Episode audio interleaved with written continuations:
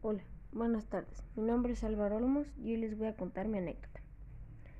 Antes de empezar, quiero aclarar que en el lugar donde se basan estos hechos no fue en una ciudad, fue como en un bosque o rancho, como lo quieran llamar. Ahora empecemos. Fue hace más de 30 años y mi abuelo estaba borracho con mi tío en una fiesta. Mi tío borracho y sin pensarlo decide ir a su casa pero iba a su casa sin las luces del carro prendidas. Entonces agarra mal una curva y cae por un barranco muy grande. Después de eso no recuerdo nada, pero mi abuelo lo encontró tres días después en un árbol con muñecos y rejas, donde había mucha ropa rara, sangre y había sido incendiado el lugar.